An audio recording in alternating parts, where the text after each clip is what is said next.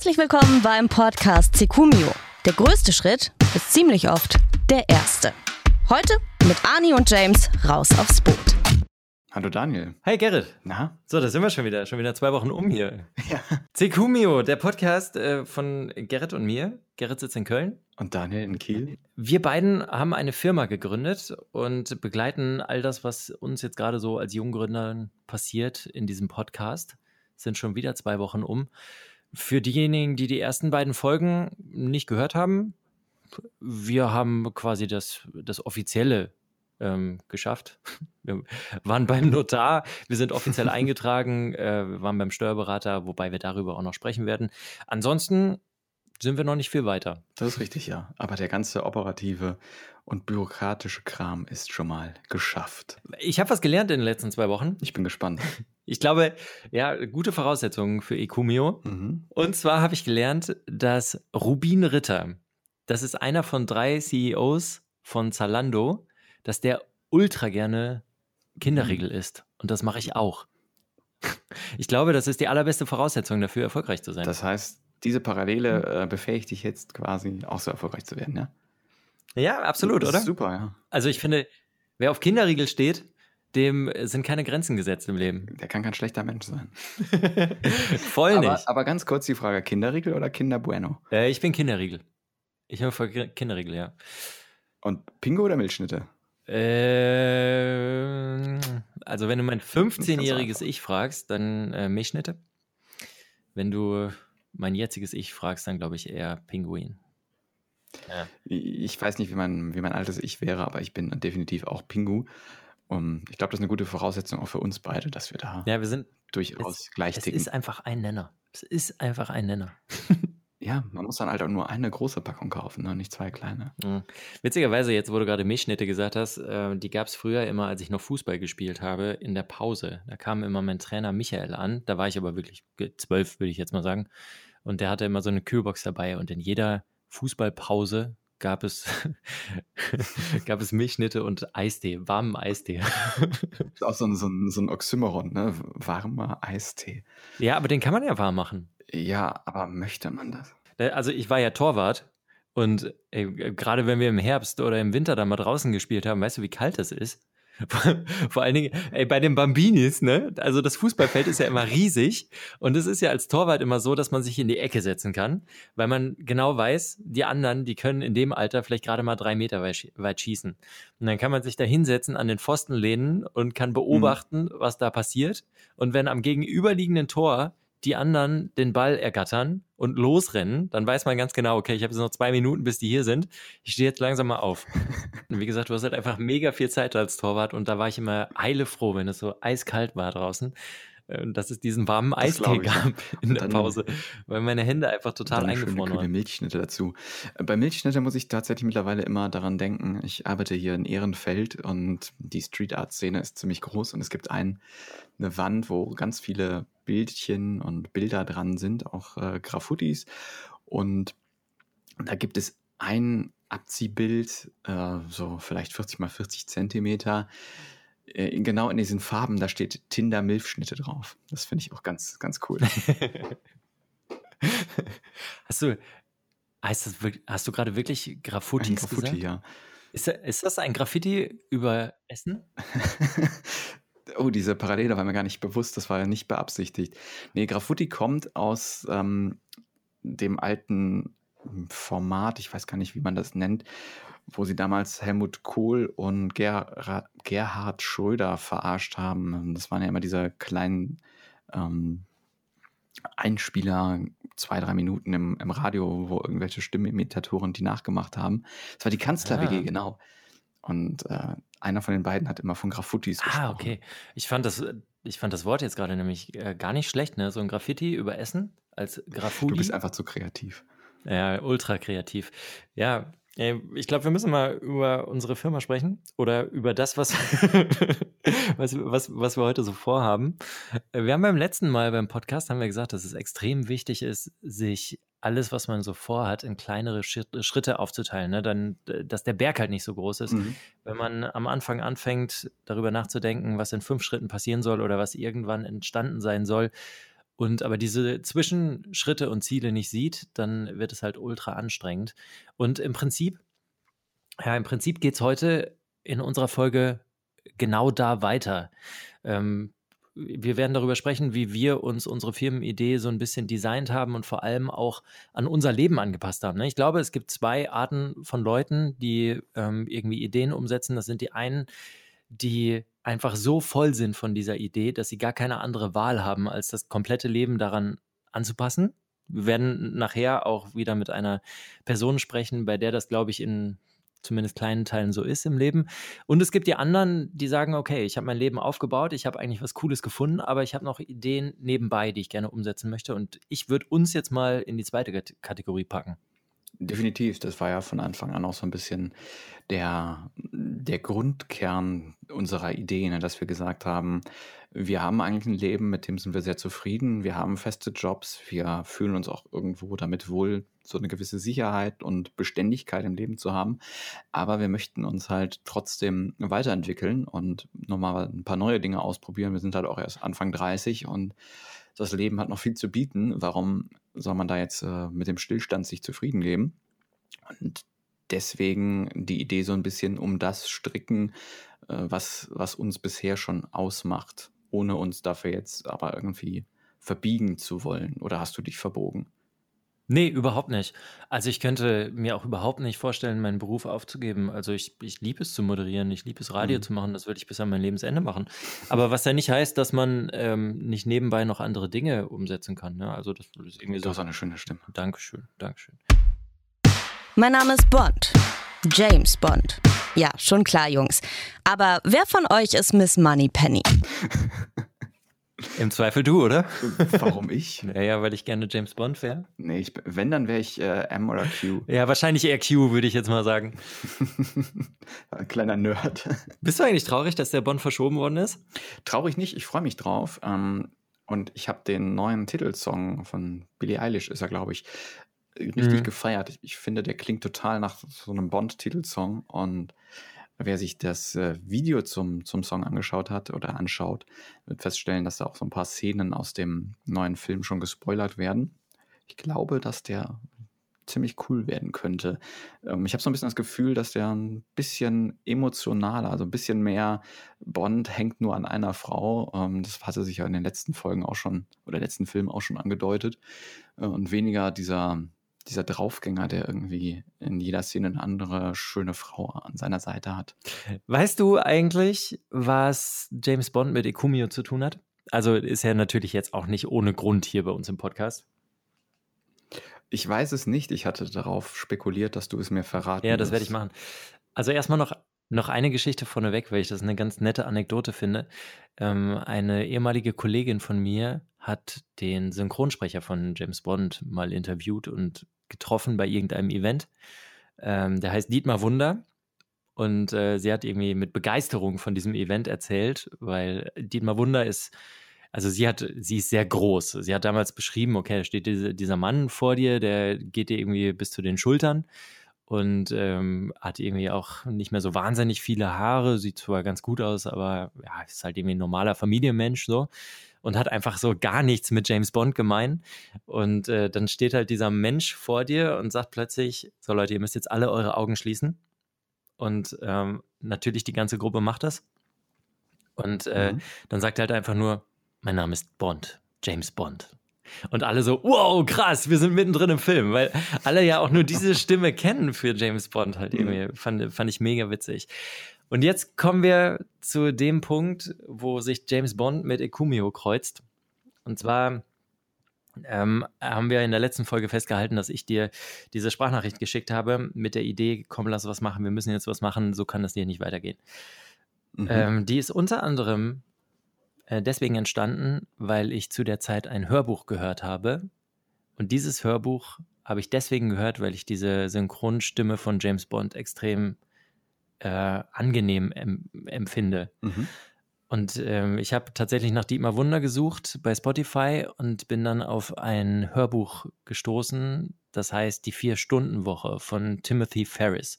Inzwischen, ich habe es gestern nochmal nachgeschaut, ist dieses Hörbuch gar nicht mehr bei Spotify. Es gibt, natürlich gibt es das noch irgendwie bei anderen Anbietern, ne? Audible, was weiß ich. Mhm.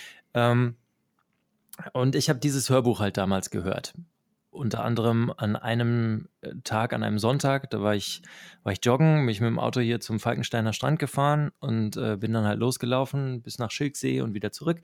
Und die ganze Zeit lief halt dieses Hörbuch auf Kopfhörern halt nebenbei. Und äh, dieser Timothy Ferris, der dieses Hörbuch ähm, oder das Buch dazu geschrieben hat, das ist ein, das ist ein super interessanter Typ. Kennst du den? Nee, sagt mir gar nichts. Was, was macht den so interessant? Naja, also er ist Unternehmer und inzwischen halt auch Buchautor und so weiter. Und der hat halt eine ganz interessante Geschichte. Das war halt so, so ein Workaholic früher. Der hatte halt eine Firma und äh, er beschreibt in dem Buch halt auch, dass er einfach alles in diese Firma reingesteckt hat und ähm, im Prinzip gar keine Freizeit mehr hatte, rund um die Uhr gearbeitet hat und so weiter. Ah, ich habe eine Idee, wo das hingeht. Ja, und irgendwann. Naja, genau. Irgendwann ähm, hatte, ich weiß gar nicht, ob er einen Burnout hatte, auf jeden Fall ist irgendwas passiert, dass er sich gedacht hat, so kann das einfach nicht weitergehen. So kann ich mein Leben nicht leben. Der hatte damals eine Firma, äh, die hat so Nahrungsergänzungsmittel vertrieben. Und dann hat er angefangen, seine Firma und sich umzustylen mit ganz verschiedenen, verschiedenen kleinen Tricks. Mhm. Er hat angefangen, zum Beispiel zu sagen, okay, ich vertreibe hier Nahrungsergänzungsmittel in den USA ähm, er hat dann angefangen, so quasi kleine Unterhändler einzuführen, so Leute, die quasi auf zweiter Management-Ebene arbeiten, ähm, die sich dann teilweise nur um den Osten kümmern oder nur um den Westen kümmern und so. Er hat damals schon ganz gut verdient mit seiner Firma. Auf jeden Fall hat er dann angefangen zu sagen, okay, du bist verantwortlich für den Osten, du bist verantwortlich für den Westen. Und er hat diesen Leuten dann in seiner Firma gesagt, ihr seid komplett selbstständig äh, ihr seid zwar angegliedert an mein Unternehmen, aber im Prinzip seid ihr dafür verantwortlich, diese Produkte halt im Osten oder im Westen zu vertreiben. Und vor allem hat er den unendlich viel Freiheit gelassen. Er hat gesagt, ähm, okay, es gibt immer wieder Beschwerden, es gibt Leute, die zurückkommen. Solange ihr das mit 100 Euro pro Person regeln könnt oder 100 Dollar, könnt ihr machen, was ihr wollt, müsst ihr mich nicht belästigen. Und durch, durch diesen Trick, nachdem er am, am Anfang gesagt hat, ich nehme mir alle Pro Probleme selbst oder ich nehme mich aller Probleme selbst an, ähm, war ja schon mal die eine Sache los und hat halt irgendwie festgestellt, okay, krass, es läuft einfach immer alles noch weiter, äh, obwohl ich gar nicht mehr so wahnsinnig viel zu tun habe. Mhm. Und äh, dann ging es halt weiter, dass er sich gedacht hat, okay, ja, hm, ich bin immer noch komplett verantwortlich für diese Firma ähm, als Manager. Ich bekomme trotzdem ständig irgendwelche, irgendwelche Mails, irgendwelche Anfragen und so. Er hat dann irgendwann weitergemacht, ähm, hat sich einen Sekretariatsservice zum Beispiel in Indien gesucht. Da gibt es Leute, die anbieten, einfach komplett äh, E-Mail-Verkehr äh, für einen selbst abzuwickeln nach einem Standardschema und so weiter und quasi so Tageszusammenfassungen ähm, vorzubereiten. Da telefoniert man mit denen einmal am Tag. Die fragen dich 50 Fragen, wie soll das geregelt werden, wie soll das geregelt werden, wie soll das geregelt werden. Und du sagst nur so, so, so, so, so. Die notieren das alles und kümmern sich dann quasi komplett in deinem Namen um die Kommunikation und so weiter.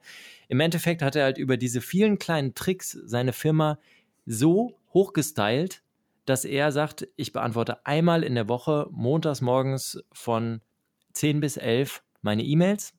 Ansonsten habe ich jeden Tag diesen Status-Call mit der Sekretärin äh, oder mit diesem, es ist ja im Prinzip viel mehr als so ein Sekretariatsservice, was da dann passiert. Äh, die Unternehmen, äh, also diese Firma in Indien da, die ähm, ist halt dafür zuständig, komplett einfach alles für einen selbst zu regeln und einem nur noch ganz dediziert die Fragen zu stellen, die halt, die halt wichtig sind.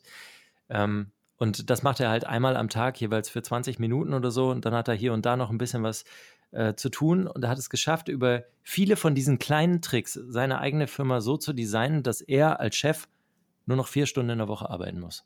Das ist ganz hervorragend. Was halt, was halt einfach richtig krass ist, so, ne? Das ist das Beste, ja. was du eigentlich tun kannst, ne? Dass du den Leuten oder die Leute mit Vertrauen und Kompetenz ausstattest und sie machen lässt, weil die Menschen, die näher an den Problemen sind als du selbst, die finden meistens die kreativste und auch äh, durchaus eine wirtschaftliche Lösung dafür. Und du hast einfach dieses Problem aus dem Kopf und hast halt Zeit für Dinge, die dir wirklich selber wichtig sind. Und ja. das hat, hat, dieser Timothy Ferris ja scheinbar äh, perfektioniert. Ich glaube, es geht einfach im, im Grunde genommen geht es darum, und das ist mir an dieser Stelle halt auch wichtig, dass er sich einfach so hingesetzt hat und seine Firma so auseinandergenommen hat, dass der alle Bereiche quasi seziert hat und äh, immer geguckt hat, was kann ich wo abgeben? Wie Mhm. kriege ich das hin, dass das irgendwie ähm, auf eine andere Art und Weise läuft und sich selbst damit halt entlastet hat. Es gibt so zwei Prinzipien, die er ähm, immer verfolgt. Pareto-Prinzip, bist du so ein Typ dafür? Ja, das verwenden wir auch ganz stark bei uns auf der Arbeit. Das besagt ja letztendlich, also, ich glaube, ein anderer Name ist 80-20-Prinzip, dass wenn du 100% benötigst, um ein Produkt oder äh, eine Arbeit perfekt zu machen, dann brauchen die letzten 20% davon 80% der Zeit und der Energie. Und die 80% ähm, auf dem bis dahin sind meistens schon mehr als ausreichend, um das Produkt wirklich gut zu haben. Und man stirbt dann einfach in, in diesen letzten 20 Prozent extrem in Schönheit. Also ich finde auch, dass es ein gutes Prinzip ist. Man, man, muss halt immer gucken, wo man das dann anwendet. Ne? Wenn jetzt irgendwie einer Pilot werden möchte und sich denkt, ach, ich lerne jetzt nur 80 Prozent der Geräte, die ich an Bord habe, ist vielleicht nicht die allerbeste Variante.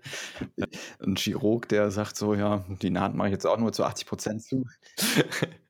Ja, ne, ne, ne sehr, ein sehr gutes Beispiel. Also es gibt wirklich Momente, da muss man sich überlegen, ob dieses Pareto-Prinzip gut ist oder schlecht. Aber ähm, er hat das vor allem angewandt ähm, im ähm, Kundenkontakt. Ne? Also wo er dann meinte, okay, ja, da kommt jemand und sagt halt hier, das hat nicht funktioniert, er möchte das gerne zurückgeben. Lohnt es sich wirklich, da komplett reinzuschauen und äh, zu schauen, hat er auch wirklich recht, dieser Kunde, oder sagt man einfach, komm, hier, kostet nicht so viel, das machen wir jetzt einfach, dafür sparen wir uns die Zeit. Das wenden genau so ja auch zum Beispiel Discounter an. Ne? Du brauchst nicht zwingend den Kassenbon, um beispielsweise ja. den, den Pyjama wieder zurückzugeben, auch wenn, wenn die Packung geöffnet ist, weil das Ding wird eh ja leider vernichtet, aber es ist wirtschaftlicher, einfach diese Zeit zu sparen und dem Menschen sein Geld zurückzugeben, als sich äh, damit auseinanderzusetzen. Wann hast du das letzte Mal ein Pyjama gekauft?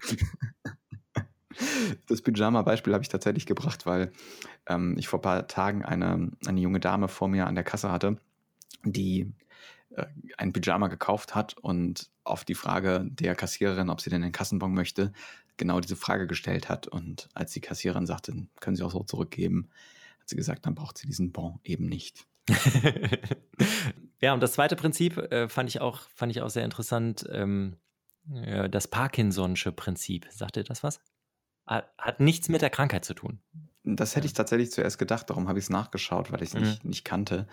Ähm, ich kenne es auch tatsächlich unter keinem anderen Namen. Also ich habe es jetzt nachgelesen, bei Wikipedia steht, Arbeit dehnt sich genau in dem Maß aus, wie Zeit für ihre, ihre Erledigung zur Verfügung steht. Sprich, wenn man den Dingen Raum gibt, dann werden sie diesen Raum auch einnehmen. Ja. Äh, ich ja, kannte es nicht, aber es ist, es ist total, ähm, total spannend. Kennst du das irgendwo bei dir aus dem Alltag? Oder kanntest du dieses ja. Prinzip im, im Vorfeld schon? Nee, ich kenne das, ich kenne das Phänomen. Also ähm, ich wir, können wir auch sagen, wir waren jetzt letztes Wochenende zusammen äh, mit dem Boot unterwegs und ähm, ich bin am, Son ähm, am Montag war ich wieder hier nachmittags und musste waschen und ich habe halt einfach den ganzen Abend dafür gebraucht, zwei Wäschen zu waschen, weil ich immer wieder gedacht habe, ach nee, komm, ich mache jetzt erstmal was anderes, aber die ganze Zeit im Kopf halt hatte, oh Mann, ich muss waschen, ich muss waschen. Und ich glaube, das Und ist im, Prokrastination, was du meinst. Nee, nee, nee, das ist eben genau dieses Prinzip, ja. Also die Arbeit dehnt sich dann genau so weit aus, wie Raum dafür ist. Ne? Ich habe es geschafft, in der Zeit zwischen äh, Feierabend und Schlafen gehen, habe ich es geschafft, zwei Wäschen zu waschen.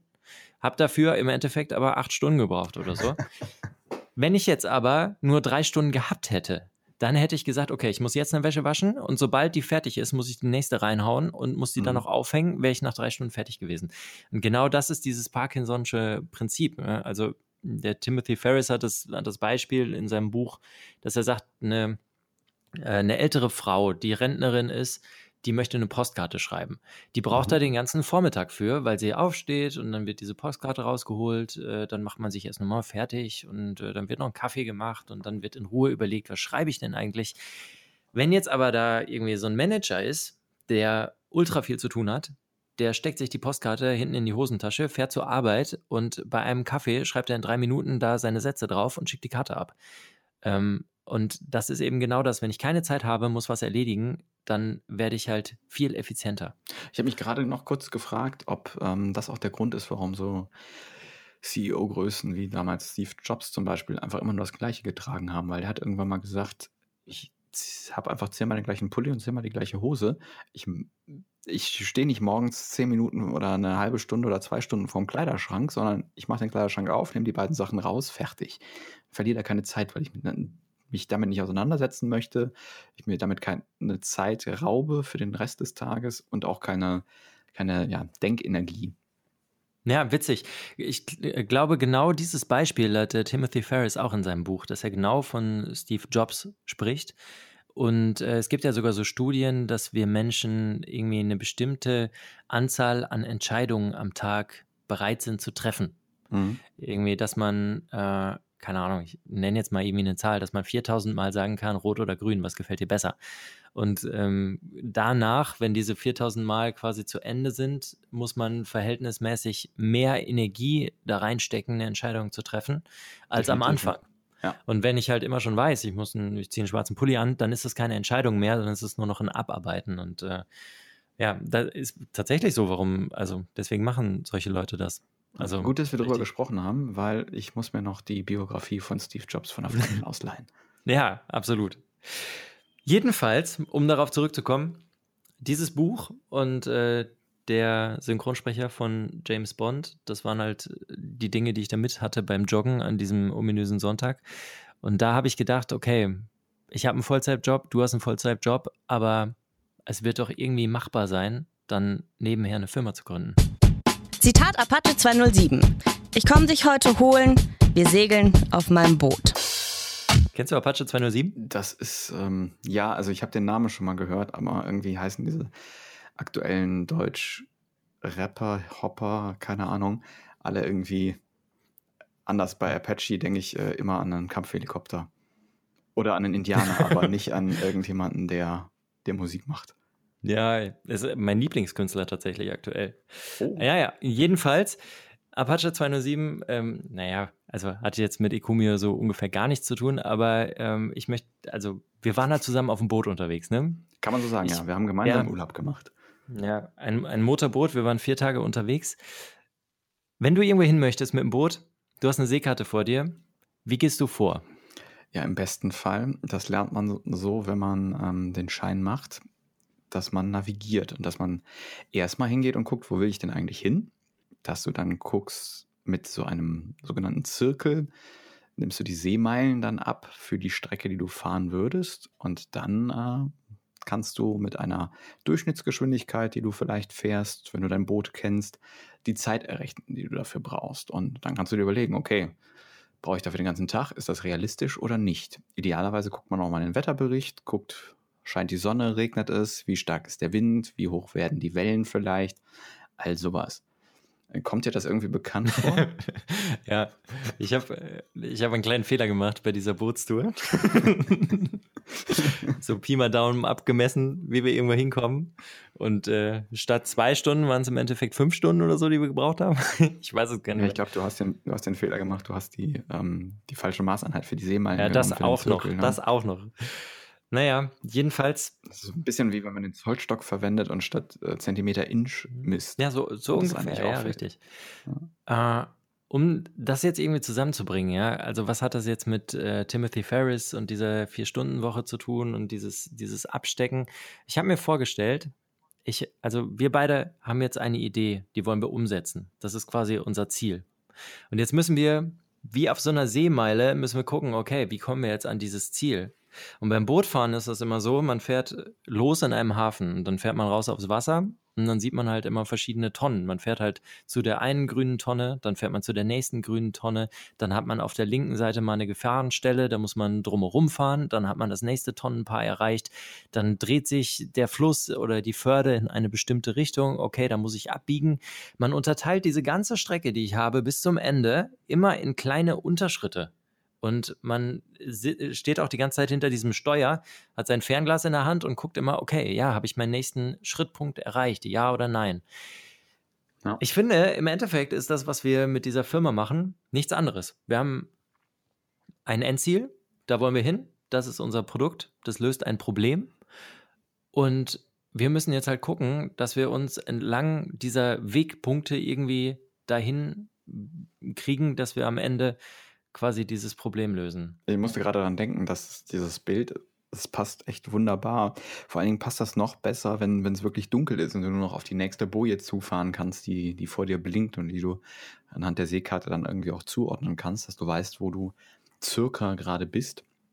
Aber dieser Vergleich passt so gesehen echt hervorragend. Das ist sehr, sehr bildlich, weil du ja wirklich immer nur so etappenweise ähm, vorankommst und der Weg eigentlich das Ziel ist, gar nicht so der Endhafen, dann den du ansteuerst. Ja, total.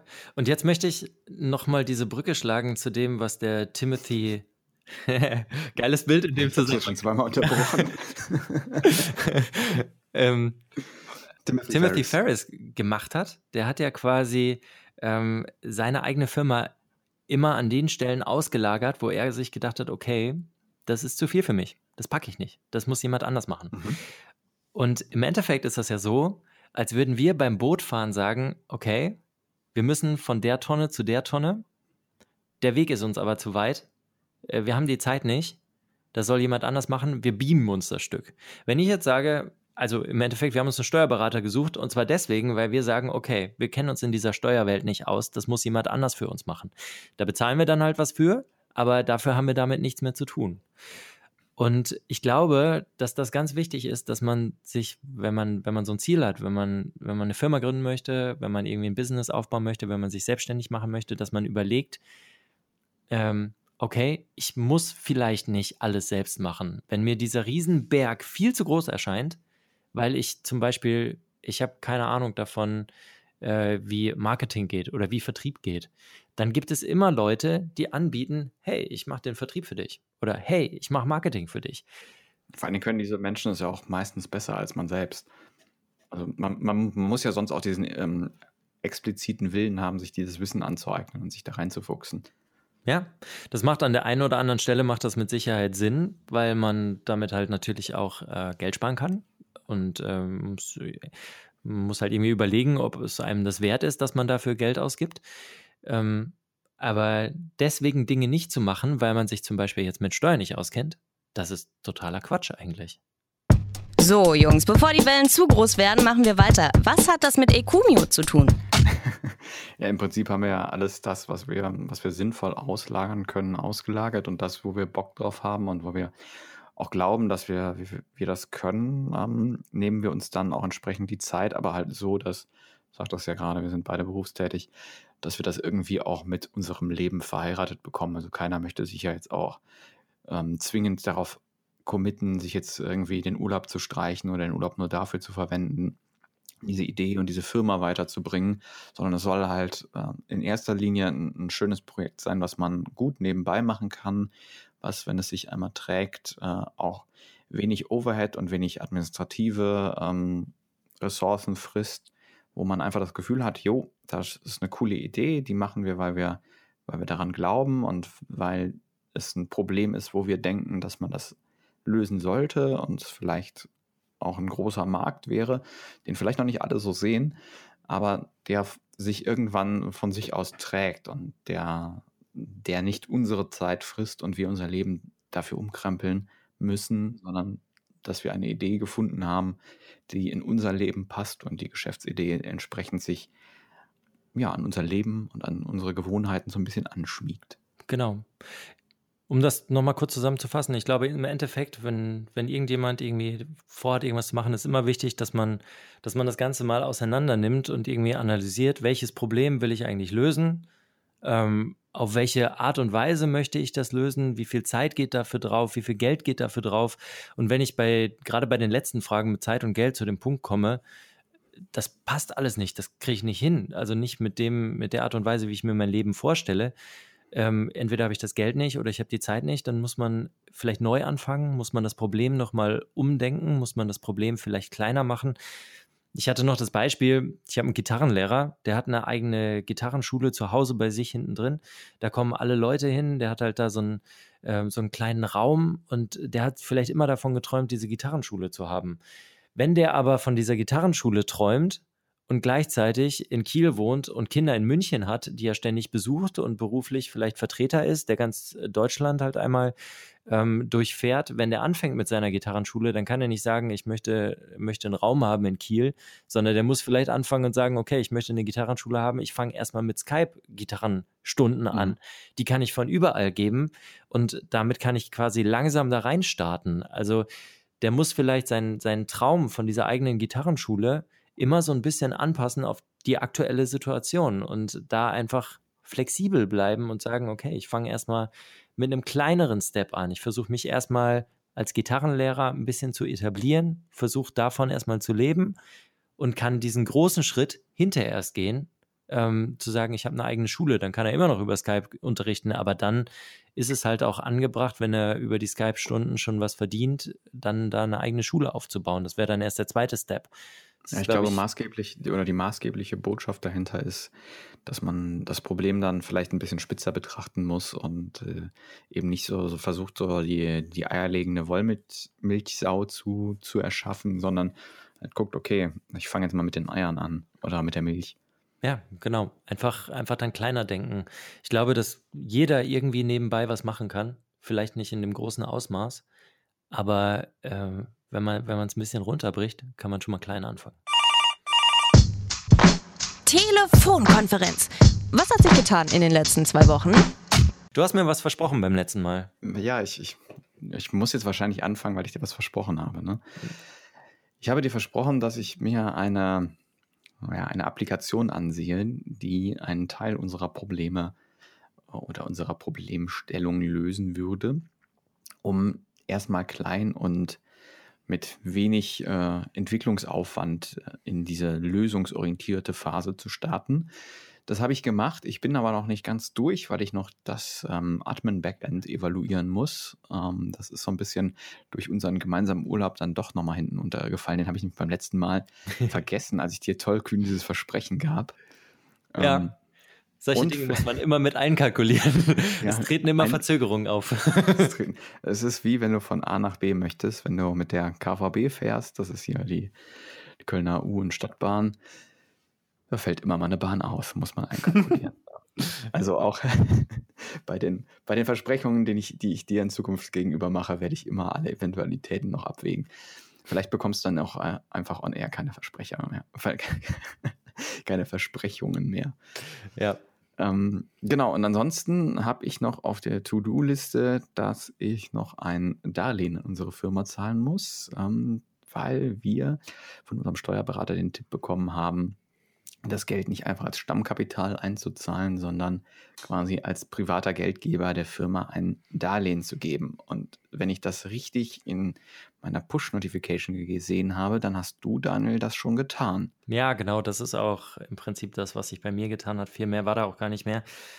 Äh, das mit diesen Steuern, ich glaube, das müssen wir irgendwann in einer anderen Folge nochmal beleuchten. Da blicken wir ja selbst auch nicht durch. Wir kriegen ja, ja immer nur den Tipp vom Steuerberater, macht das am besten so und so. Und Hintergrund der ganzen Geschichte war einfach, wenn wir Stammkapital am Anfang einzahlen, dann ist das Stammkapital halt in der Firma und das bleibt da auch erstmal. Ähm, wenn wir allerdings Kredite geben an die Firma, dann kann die Firma diese Kredite abbezahlen und äh, wir zahlen im Endeffekt keine Steuern darauf. Deswegen haben wir Stamm Stammkapital niedriger gewählt und ähm, jetzt dann quasi einen Privatkredit, um erstmal alles an die, an die Firma zu leiten um damit erstmal handeln zu können. Und ja, wir zahlen ja schon, schon dann später Steuern. Klar, aber nur auf die Gewinne. Genau, nur auf die Gewinne. Aber wie du schon sagtest, das ist, glaube ich, ein ähm, wunderbares Thema für eine gesamte Sendung Steuer und Steuerrecht in Deutschland. Ja, spätestens dann haben wir keine Hörer mehr. Aber ich hätte schon einen Gast dafür. Okay, ein, äh, wer wird es? Ich könnte mir vorstellen, dass ähm, eine, äh, eine Freundin von mir ist angehende Steuerberaterin, die macht gerade ihr Examen. Die kann uns bestimmt ganz viel dazu erzählen. Überschrift der Sendung: Warum? also echt mal, das ist schon ganz schön trocken. Aber hey, ja, Vielleicht frag sie gerne. Aufgelockert. Wie heißt sie? Theresa. Theresa. Auf einen Kaffee mit Theresa. ja, auf eine Steuererklärung mit Theresa. Ich freue mich drauf. Sie hat tatsächlich damals ähm, mir geholfen, meine Einkommensteuererklärung während meines Studiums zu machen. Das war, war sehr hast cool. hast du Geld wiederbekommen oder hast du Geld bezahlen müssen? Ich habe tatsächlich immer sehr viel Geld wiederbekommen. Wow. Weil sie halt auch die ganzen Tricks kannte, schon damals, von wegen, äh, welche Pauschbeträge gibt es und all sowas. Ähm, Dinge, womit ich mich nie beschäftigt habe und womit ich mich auch nie beschäftigen möchte. CEO-Zitat des Tages. Arnold Schwarzenegger. Naja, okay, er ist nur halb CEO als Besitzer von einigen Restaurants. Sagen wir heute Terminator-Zitat des Tages. Wenn du einen Plan B hast, fängst du an, über den Plan B nachzudenken und nimmst dir Energie von Plan A. Es ist sehr wichtig zu verstehen, dass wir besser funktionieren, wenn es kein Sicherheitsnetz gibt. Mhm. Was meinst du? Stimmt das oder nicht? Ich finde das eine sehr weise Aussage. Ähm, als ich das damals gehört habe, das ist aus der, der Rede, die er vor, ich weiß gar nicht vor wem gehalten hat, aber das ist eine, eine sehr krasse, motivierende Rede. Die hat mir mein Papa mal geschickt. Und seitdem ich das ge gehört habe, bin ich großer Fan von dieser Aussage. Ähm, gerade wir Deutschen neigen ja gerne dazu, dass wir Sicherheit möchten und äh, uns irgendwie absichern und irgendwie Entscheidungen dreimal überdenken, bis wir, bis wir uns zu irgendwas durchringen. Und ich glaube, hier kommt so ein bisschen auch das, das der American uh, Way of Life und Spirit durch, dass die Amerikaner durchaus deutlich entscheidungsfreudiger sind und nicht so viel auch über Eventualitäten und Weggabelungen nachdenken, sondern ihr Ziel dann erstmal meistens verfolgen. Lustigerweise habe ich das auch in einem Podcast mit Paul Ripke äh, heute noch gehört, der etwas Ähnliches sagte. Und von daher, ich bin davon fest überzeugt. Es ist, glaube ich, schwierig, sich daraus, darauf zu besinnen und sich aus dem Gelernten zu lösen, dass man eben dieses Fallnetz vielleicht äh, einfach mal, mal weglässt. Oder wie siehst du das? Ja, also im Endeffekt sehe ich es genauso wie du. Aber auf der anderen Seite, mal ganz ehrlich, es wäre auch ganz schön blöd, wenn wir jetzt beide sagen würden, okay, komm, wir kündigen, äh, machen nur noch diese Firma. Fertig, kein Plan B. Wie soll das gehen? Es ist, glaube ich, sehr anwendungsbezogen. Ne? Also ähm, er wollte halt immer ähm, Mr. Universe werden und der beste Bodybuilder, äh, den es zu dem Zeitpunkt gab. Und das war, glaube ich, zu dem Moment, wo er dieses Ziel hatte und diese Vision hatte, war das genau das Richtige. Was da so ein bisschen noch, finde ich, hintersteckt, ist, dass man den Fokus darauf nicht verliert, dass man eben nicht dadurch, dass man Plan B hat, noch andere Wege nutzt oder sich mit beschäftigt, sondern dass man den Fokus ganz klar auf einen Weg legt und diesen Weg geht. Und wenn er ja. nicht funktioniert und man scheitert, dann ist man diesen Weg gegangen und hat aber alle seine Energie hinein investiert und sein Bestes getan und kann dann auch, glaube ich, erhobenen Hauptes da vom Feld gehen und sagen, es hat halt nicht funktioniert. Neuer Plan. Ja. Also ich finde gewissermaßen, ja, stimmt es. Und ich glaube, wenn wir uns jetzt noch gleichzeitig über fünf andere Firmen Gedanken machen würden, die man theoretisch umsetzen könnte, dann stimmt das auch. Dann würde Energie von Ecumio weggezogen werden. Aber ähm, dieses sein komplettes Leben nur auf diesen einen Plan A fokussieren, das geht vielleicht, wenn man, wenn man 16 ist. Äh, aber da hat man irgendwie noch die Möglichkeit dazu. Aber danach ist es halt auch so, dass man irgendwie auch vor allem auch finanzielle Verpflichtungen hat und so. Und man kann jetzt nicht plötzlich sagen, okay, komm, äh, ich ignoriere, dass ich eine Miete zahlen muss und so weiter. Also bei uns beiden wäre es jetzt schön blöd zu sagen, wir kündigen an dieser Stelle und machen nur noch Ecumio. Ähm, dass wir mit diesem Projekt Ecumio uns auf dieses eine Ziel fokussieren und sagen, das wollen wir erreichen, das sehe ich mhm. zu 100 Prozent ja. ganz genau. Dem würde ich mich äh, anschließen, weise Worte von, vom CEO Schwingenheuer. ich glaube, wir kommen jetzt mal zu einer anderen Person, die auch, glaube ich, nur einen, nur Weg kennt. Weg und den geht's hier. Wir erreichen nun das Messegelände. Herzlich willkommen im Networking-Teil des Secumio Podcasts Next Stop Trade Fair. Wir haben auch in dieser Folge einen Gast im Secumio Podcast und ich freue mich sehr, dass es Rumi ist von Rumi Art. Hallo. Hi. Hallo Rumi. Sag mal, Rumi, wenn ich durch Hamburg gehe, an welchen Stellen kann ich Dinge von dir sehen? Du bist Künstlerin. Das ist so ein bisschen äh, ja geteilt. Also ich ähm, mache ja Bilder und äh, Postkarten und Poster. Und deswegen stehen immer mal woanders Dinge von mir. Also es gibt zum Beispiel einen Laden in Bramfeld in einem Einkaufszentrum. Das ist ein Konzeptstore und da stehen Dinge von mir. Da habe ich eine Fläche gemietet und da stehen so genau kleine Bilder von mir und auch meine Postkarten und auch ähm, so eine Klemmbretter, die ich quasi bemalt habe und ein paar eigene ja, Klemmbretter gemacht habe. Das steht da und Poster. Dann gibt es einen Laden in Eppendorf. Es gibt einige Läden, oh Gott. Ähm, das ist schon richtig viel, ja? Das klang jetzt so mega krass, so viele sind es nicht, muss ich sagen. ähm, es gibt so, so Konzeptstores oder es gibt so einige kleine Lädchen, äh, wo ich tatsächlich meine Karten anbieten durfte und die sie genommen haben. Und da bin ich sehr happy drüber.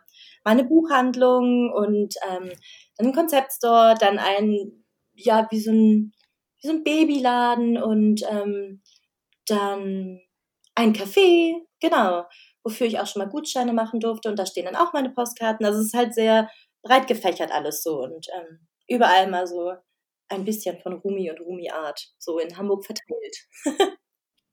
Rumi, also man muss ja auch nicht verschweigen, dass wir uns auch äh, privat kennen. Ich ähm, habe dich deswegen auch gefragt, ob du in diesen Podcast kommen möchtest, weil ich das sehr bewundere, was du machst. Es geht ja hier irgendwie auch immer so ein bisschen darum, sich selbst zu verwirklichen und einfach Ideen mal umzusetzen.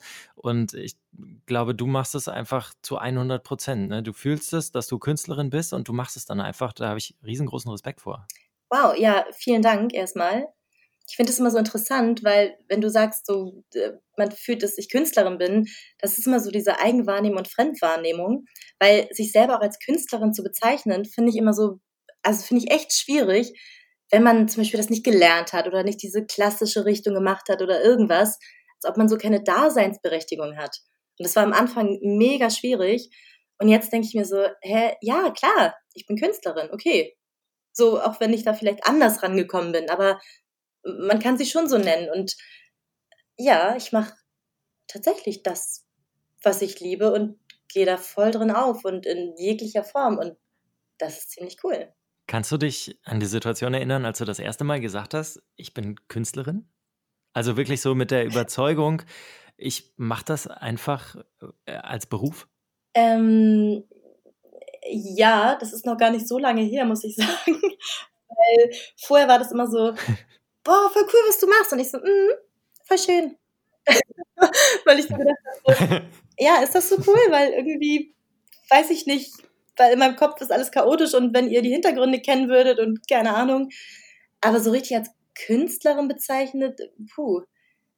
Äh, ja, letzte Woche habe ich ähm, von meiner Chefin das quasi gehört. Also ich arbeite ja auch noch nebenbei in einem Laden und ähm, da hat sie gesagt, vergiss nicht, du bist Künstlerin. So, ne? Also hauptberuflich. Und dann dachte ich so, ah ja, krass, ich bin Künstlerin.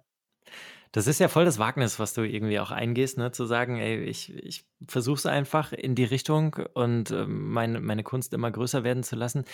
Ähm, wie oft zweifelst du daran, an diesem Weg? Witzigerweise, ich hatte ähm, tatsächlich gestern und heute echt zu Tage, ey, nichts läuft und Druckereien nicht und so und keine Ahnung, alles so. Und ich dachte mir so, doch alles scheiße. Dann habe ich eine Absage bekommen von einem Laden, die, wo meine Bilder halt nicht reinpassen. Ist ja auch alles fein, ne? Aber ich so, ey, an so einem Tag kann ich doch nicht so ein Interview geben. Weißt du, so, so. Und dann dachte ich mir, na, dann zwingst authentisch mit Zweifeln. Aber die Zweifel sind eigentlich immer relativ schnell weg, weil ich so mega davon überzeugt bin. Also ich bin so davon überzeugt und habe da so Bock drauf, dass diese Zweifel gar keine Chance haben, mich zu übermannen oder mir das irgendwie madig zu machen oder so.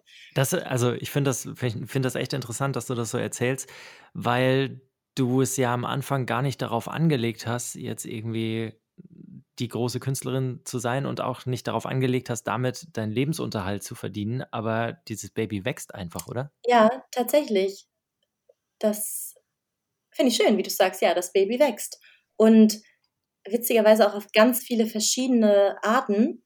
Und manchmal muss ich echt innehalten und sagen, ey, guck dir doch mal bitte an, was du alles schon geschafft hast.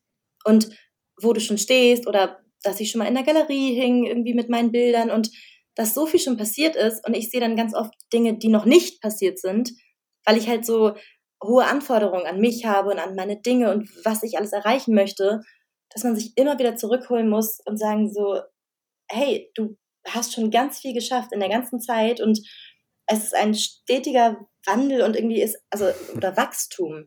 Und es geht die ganze Zeit voran und in so vielen verschiedenen Bereichen und ja, das Baby wächst. Denkst du in Farben und Gestaltung? Ja, ich denke schon.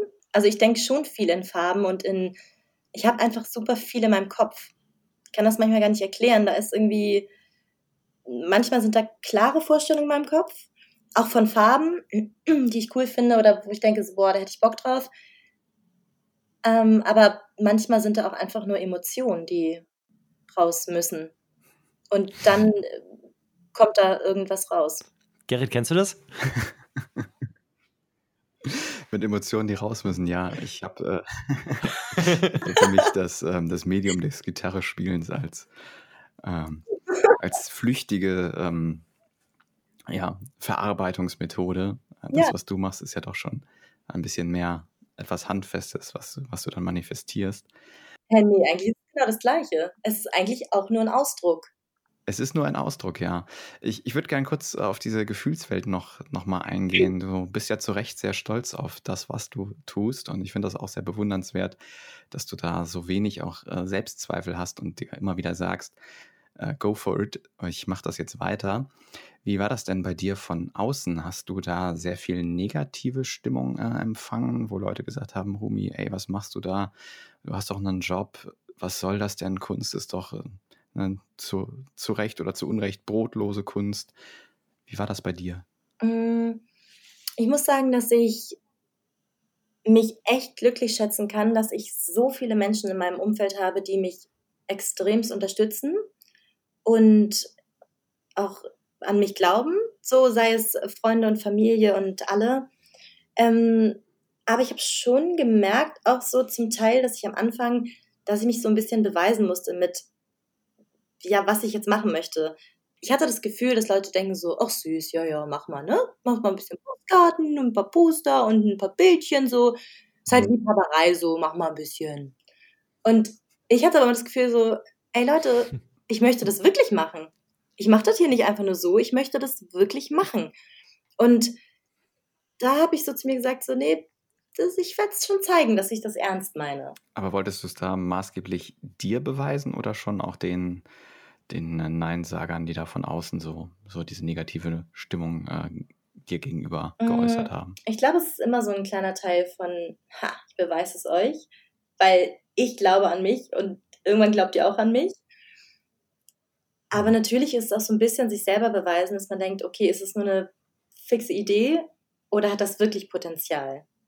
Und komischerweise war ich ähm, von Anfang an davon überzeugt, obwohl es gar nicht danach aussah, als ob das jetzt irgendwie größer werden könnte.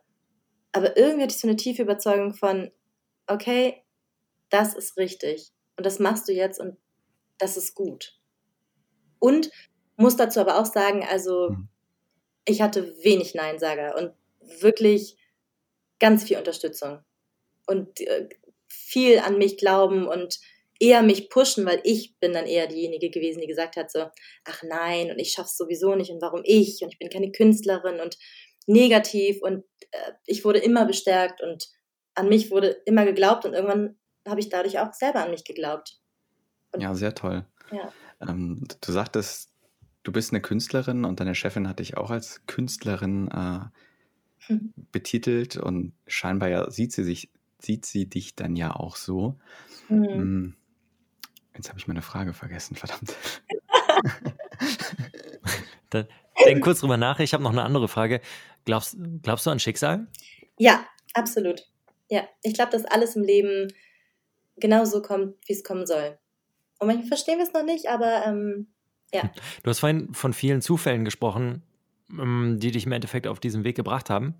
Gibt es da einen Zufall, der besonders krass war, wo du denkst, das ist jetzt wirklich Schicksal gewesen im, im Nachhinein, dass genau das passiert ist? Also ich habe vor einem Jahr zum Beispiel den Laden, wo ich jetzt arbeite, entdeckt. So durch Zufall, weil ich den super interessant fand und bin dann reingegangen, habe ich mir angeguckt, war alles toll. Und da hatte ich noch gar keine Postkarten zum Beispiel. Da hatte ich noch nicht mal die Idee, gar nichts. Und Mhm. Als ich dann die Postkarten angefangen habe, wusste ich, dass meine Karten in diesem Laden stehen sollen. Ich wusste, das soll so sein. Also ich, ich möchte das unbedingt. Und es war auch eine meiner ersten Händlerinnen, wo ich auch hingegangen bin und ähm, wo ich jetzt tatsächlich auch arbeite. Also es hat sich alles irgendwie so gefügt, wo ich so gedacht habe, okay, das sollte so sein. Und da sind auch ganz viele Dinge, die jetzt irgendwie in nächster Zeit passieren, die alle in so eine richtige Richtung gehen. Also zum Beispiel stelle ich auch ab Januar in dem neuen Laden von meiner Chefin meine Bilder aus und das, als ich vor einem Jahr da lang gegangen bin, hätte ich nie gedacht, dass ich anderthalb Jahre später mit meinen eigenen Bildern, die es zu dem Zeitpunkt noch gar nicht gab, in den Laden stehen werde, zum Beispiel. Es sind so viele Sachen passiert in dem Moment, wo ich losgegangen bin, dass ich, ich habe so viele Momente, wo ich denke, boah, ich bin so dankbar, dass das hier alles gerade passiert. Und es ist, weil du losgegangen bist und auf einmal kommt so viel zurück und so viel Positives, wo ich mir denke, krass, okay, dann soll das so sein. Ich glaube, das ist eine ganz gute Message, ne? Wenn man rausgeht, äh, dann kommt halt auch immer was zurück. Und wenn man, wenn man seine Energie ins Universum gibt, dann kommt vom Universum Energie zurück. Und das ist aber auch der schwierigste Schritt, womit ich lange gebraucht habe, so dieses Rausgehen und sich zeigen. So nach Motto, okay, das bin ich, das sind meine persönlichen Werke und auch irgendwie so meine Kunst und hoffentlich bin ich gut genug und wie findet ihr mich? Aber egal, hier bin ich. Dieses Statement, ich bin Künstlerin, ja? Genau, so, hallo. Gerrit, ist dir deine Frage wieder eingefallen? Mir ist meine Frage eingefallen, ich habe sie sogar notiert, dass ich sie nicht wieder vergesse. Alles aufschreiben. Ne? Gerrit, du hattest vorhin auch noch eine Frage, da äh, hatte Daniel aber geredet mit, ob ich mir die Läden selbst ausgesucht habe, ne? Genau, hast du dir die Läden selbst ausgesucht, in denen du deine, deine Kunst und deine Postkarten ausstellst und verkaufst? Ja, tatsächlich schon. Also ich suche mir die echt aus. Also ich gehe nicht irgendwie blind los und mache Kaltakquise in jeden Laden, weil ich mir denke, okay, Hauptsache irgendwie raushauen, sondern ich suche mir die Läden schon aus, wo ich auch denke, so, okay, wo möchte ich gerne stehen? wo denke ich, dass es passen könnte vom Stil? Und wo sehe ich die Sachen? Und ich muss auch sagen, dass es bis jetzt echt immer gut geklappt hat. Also, dass, dass ich es irgendwie, ja, das ist irgendwie die Läden, wo ich hin wollte, dass ich dann auch geschafft habe, dahin zu kommen. Du hast äh, gesagt, ja. dass du am Anfang das gar nicht so wolltest und dass du mittlerweile auch von dir selbst überzeugt bist, dich Künstlerin zu nennen, dass deine Chefin in deinem anderen Job dich auch als Künstlerin sieht. Hast du für das, was du jetzt tust, wo du dich selbst verwirklichst, hast du dein Leben deswegen umstellen müssen oder hast du dir die Kunst so ein bisschen um dein bestehendes Leben herum gebaut? Uh, spannende Frage. Da muss ich mal kurz drüber nachdenken. Ähm, gut gemacht, Gerrit, gut gemacht. Hurra, endlich mal eine richtige. ja, voll aus der Fassung gebracht. Ähm, also ich muss sagen, das hat mein Leben schon ganz schön auf den Kopf gestellt, ja. Insofern, dass ich nicht so entspannt bin, wie man, ähm, ja, also ich mache mir extrem viel Gedanken und Sorgen und wenn man, also erstmal ging es damit los, so dieses, okay, krass, soll ich es tun? Dann, mhm. ah, okay, dann muss ich auch rausgehen. Hm, shit. Das heißt, ich muss mich der Welt zeigen. Oh, schwierig. Dann kam natürlich erstmal die ersten Selbstzweifel. Man hat gedacht so, ja, bin ich denn schon so weit? Dann habe ich natürlich tausend Gründe gefunden, es nicht zu tun, weil ich ja noch nicht so weit war. Und irgendwann dachte ich mir so, naja, gut, mach einfach. Dazu habe ich übrigens auch ein Poster gemacht jetzt. Das kalte Wasser wird nicht wärmer, wenn du später springst. Da dachte ich mir so, hm, der Spruch passt. Ja, toll. fand ich irgendwie auch ganz geil. Hatte ich, äh, ja, mhm. ich letztes Jahr von einer Freundin gehört, weil sie auch immer meinte so, mach's doch einfach. Und ich dachte mir, ja, einfach ist gut. Und irgendwann habe ich mir gesagt, okay, ja, wenn du es wirklich beruflich machen möchtest, dann musst du dich halt zeigen. Und das war der schwierigste Schritt tatsächlich. Das erste Mal rausgehen, weil man denkt so, boah, wie reagieren die Leute oder kommt es gut an oder kommt es nicht gut an? Was mache ich, wenn es nicht gut ankommt oder wenn ich nur negative Kritik bekomme oder keiner meine Sachen haben möchte und das war schon heftig. Und dann ähm, nochmal auf die Frage zurückzukommen mit dem Leben umgekrempelt, schon, weil seitdem hat es mein Leben schon sehr dominiert, gerade auch am Anfang, weil natürlich auch super viel zu tun ist, so ohne das, was dabei rauskommt. Ne? Also geht viel los mit äh, Recherchen und Akquisen und wie geht das überhaupt alles? Ein mhm. eigenes Business zu haben. Zweitens, wie präsentiert man sich? Drittens, ja, Buchhaltung, Steuern, keine Ahnung, alles. Irgendwelche äh, Druckereien rausgesucht und welche Materialien und Papiere und worauf kommt es an und ich muss dazu ja auch sagen, dass ich gar nicht aus dem Bereich komme und mir alles selber beibringe und da komme ich schon oft an meine Grenzen und denke mir so, boah, ey, hättest du jetzt mal so viel Geld, dass es jemand für dich machen könnte. Aber dann denke ich mir auch immer so, nein, das ist cool und ich lerne ja auch mega viel dabei. Aber ich bin natürlich auch mit vielen Dingen überfordert und stehe dann da erstmal und dann ist eine Blockade und dann geht gar nichts mehr. Dann kommen die Zweifel und denke mir so, ich lasse das alles. Und dann kommt die Leidenschaft und Überzeugung, die sagt so, hä, auf keinen Fall, du machst das jetzt. Los. Da sind tatsächlich sehr viele Parallelen zu dem, was wir beide haben. Also wir hatten ja auch am Anfang diese Idee, haben gedacht, ey, coole Idee. Und dann ging es erstmal los mit Notar und mit äh, Steuerberater und so weiter. Und im Endeffekt hat man sich jetzt ein halbes Jahr gar nicht mehr um die Idee gekümmert, ja. weil man erstmal das Ganze drumherum aufsetzen mhm. muss. Ne? Das ist echt ähm, immer das Schwierigste, glaube ich. Sag mal, ähm, um dann nochmal zur Kunst an sich zurückzukommen, so ein Abend, mit einer Leinwand, mit ein paar Farben und mit einer Flasche Wein. Was macht dieser Abend emotional mit dir? Woher weißt du, dass mein Abend beim Malen so aussieht mit der Flasche Wein? Das, das habe ich mir jetzt einfach mal vorgestellt. Daniels romantisiertes Bild einer Künstlerin. Nein, das ist auch so geil. Das ist echt so. So, erstmal ein Gläschen Wein und dann so, was passiert hier heute? also es ist ganz unterschiedlich, was so ein Abend mit mir macht. Ähm, ich muss ja auch sagen, man kann halt nicht auf Knopfdruck kreativ sein. Also es gibt halt auch Phasen, wo ich gar nicht inspiriert bin oder gar nicht kreativ. Dann kommt langsam auch so eine Frustration, wo ich mir denke, oh Gott, nicht, dass ich jetzt irgendwie meine Kreativität verloren habe und ich kann nie wieder malen, ich habe nie wieder Ideen im Kopf. So, natürlich kommen irgendwie so eine Momente. Und manchmal dann, weiß ich nicht, passt gar nichts, weil das Atelier ist voll und äh, alles ist eigentlich chaotisch und ich denke mir so, jetzt muss ich malen. Und dann kommt noch was. So. Und manchmal wird ein Bild fertig und ich gucke es an und bin richtig so, boah, das habe ich gerade gemacht und wie geil und habe dieses Gefühl von äh, richtig so so eine Zufriedenheit, so eine innere, dass ich mir denke, wow, es ist abgeschlossen und das war echt cool. Und manchmal sind es so Momente, wo ich denke, mm, hat mich jetzt gerade nicht so befriedigt, das Malen, weil irgendwie pff, ist okay, aber ist irgendwie noch nicht fertig. Und dann geht man halt auch unfertig daraus. Aber es bringt halt nichts, das einfach weiter zu überpinseln oder irgendwie zu versuchen, wenn der Flow einfach nicht mehr da ist. Dann ist er einfach nicht mehr da. So ist manchmal im Leben. Hätte es einen anderen Weg gegeben für dich im Leben? Oder musste es genau dieser, dieser Weg sein? Nee, ich, also, puh. also nicht, dass es jetzt so krass viele Optionen gegeben hätte. Aber momentan fühlt es sich an wie, ja, es sollte genau dieser Weg sein. Also, Gerrit, hast du noch eine Frage? Ansonsten hätte ich noch eine letzte Frage. Nee, schieß los. Also, ich würde gerne von dir wissen, was du Leuten raten würdest, die jetzt gerade zu Hause sitzen und sich denken, ich wollte immer schon Künstlerin werden. Sollen sie es machen oder nicht? Ja, natürlich, klar. Einfach machen. Also, ja. Ja. Ich finde den Spruch, den du eben äh, zitiert hast von deiner Freundin mit, dass das Wasser nicht wärmer wird, wenn man länger wartet. Den finde ich eigentlich total toll. Und wenn ich dich jetzt so höre, würde ich sagen, das ist auch so ein bisschen dein Credo gewesen. Ja, na, ich habe halt gemerkt, also ich muss auch sagen, ich komme jetzt ja auch nicht aus, der, aus dem Kunstbereich oder war jetzt auch noch nie die begnadete Malerin oder Künstlerin oder habe auch das in der Schule nicht gehabt. Also ich war immer eher musisch veranlagt.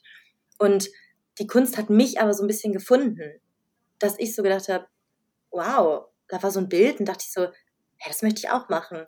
Und dann ging das halt los, so mit Farben kaufen, sich über mehr informieren über Farben und mm, Spachtel, Pinsel, keine Ahnung, Hände, du kannst ja mit allem malen, ist ja, ist ja wurscht. So.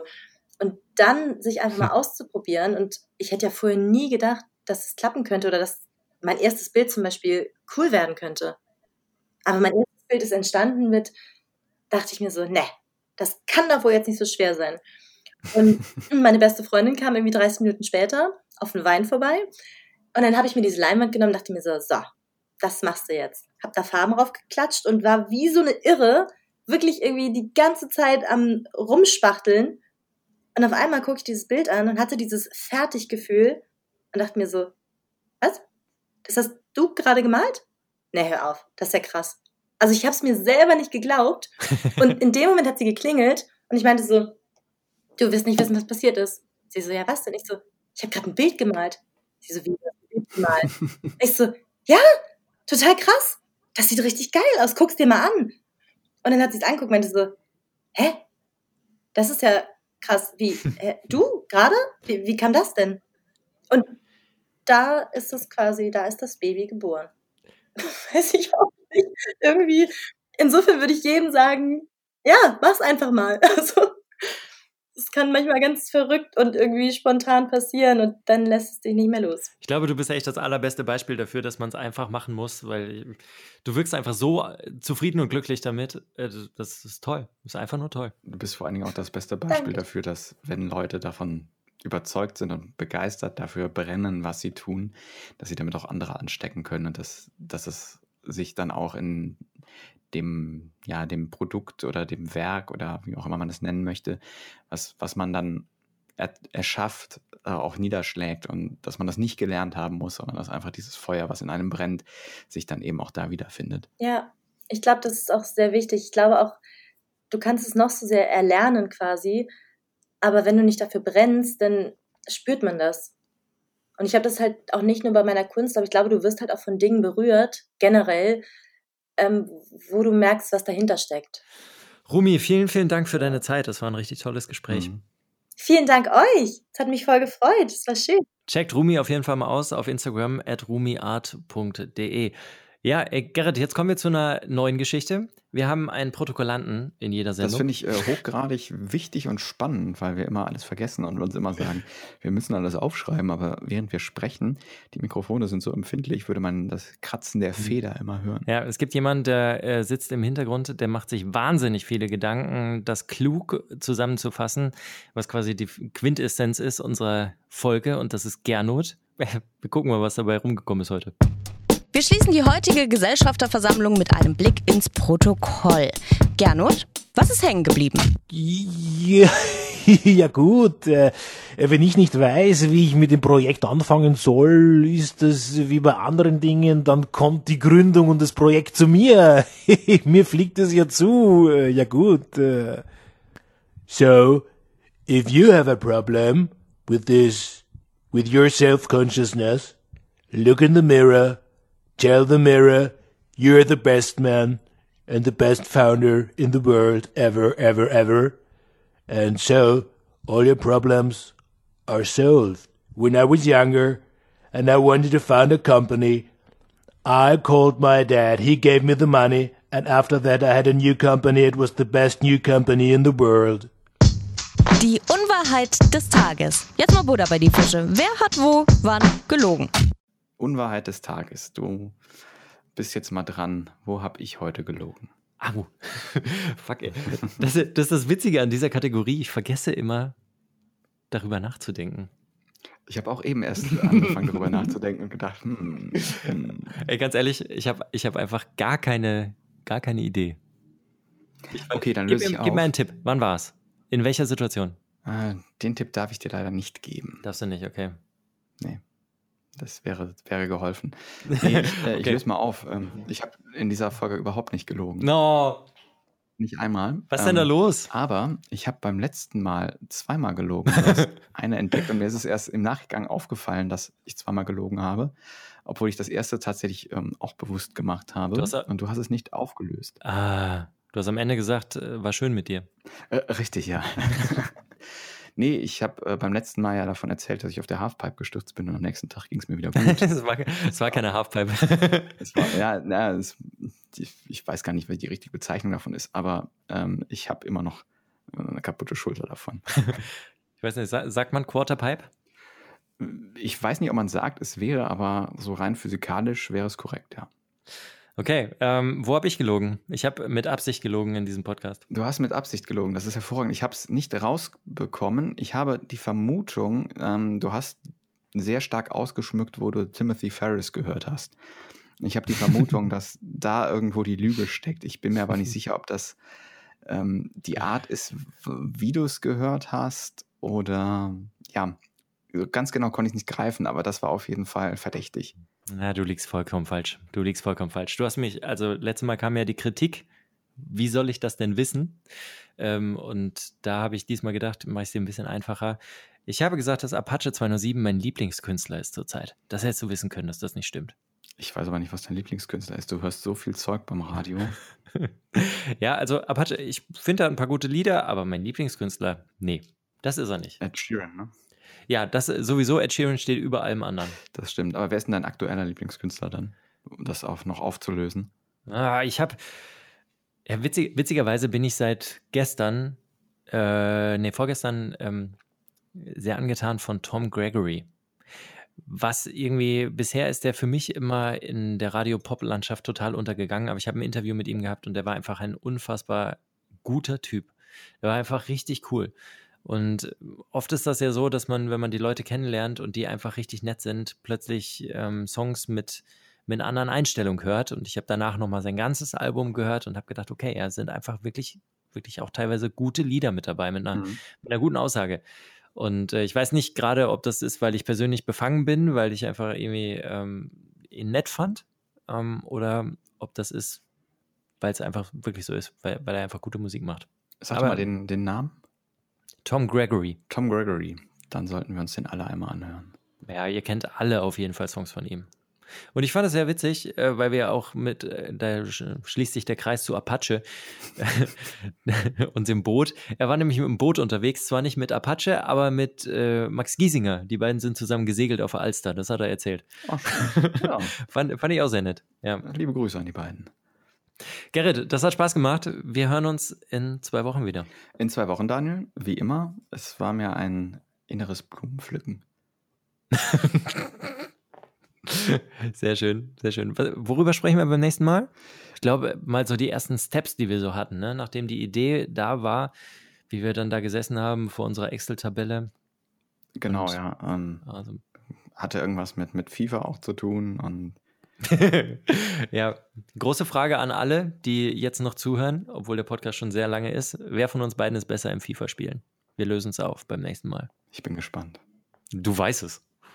Ich weiß, nee, ich bin gespannt, was die Leute sagen. Ich auch, ich, ich auch. so, in zwei Wochen, in zwei Wochen wissen wir mehr. Vielen Dank fürs Zuhören. Dankeschön, tschüss. Secumio, der Podcast über die Entstehung von Ecumio. In zwei Wochen gibt es die nächste Folge. Ihr könnt die beiden natürlich gerne mit Fragen löchern. Einfach auf Instagram ecumio-official.